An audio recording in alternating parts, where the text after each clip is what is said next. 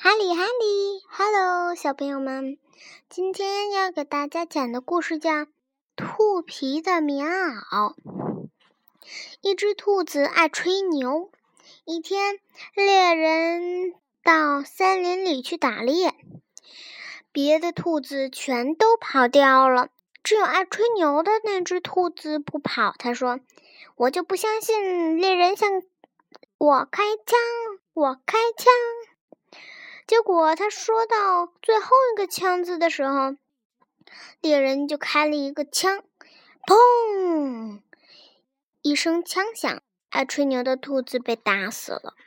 猎人用兔子皮为儿子做了一件棉袄。小男孩刚穿上这个棉袄，就开始吹牛。小男孩也跟着那个棉袄来吹牛了。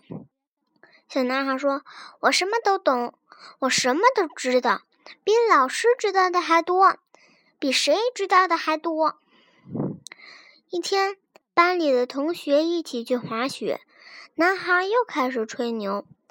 他说：“滑雪太容易了，我能从山顶一直滑到湖对岸。”结果，男孩的雪橇翻了，他摔在雪地里，秃皮。兔皮棉袄也掉进了雪堆里，男孩只好光着身子回家了。有几个小姑娘结伴来山里拾柴，其中几个小姑娘发现了在雪堆里的兔皮帽子，但她们都没有戴。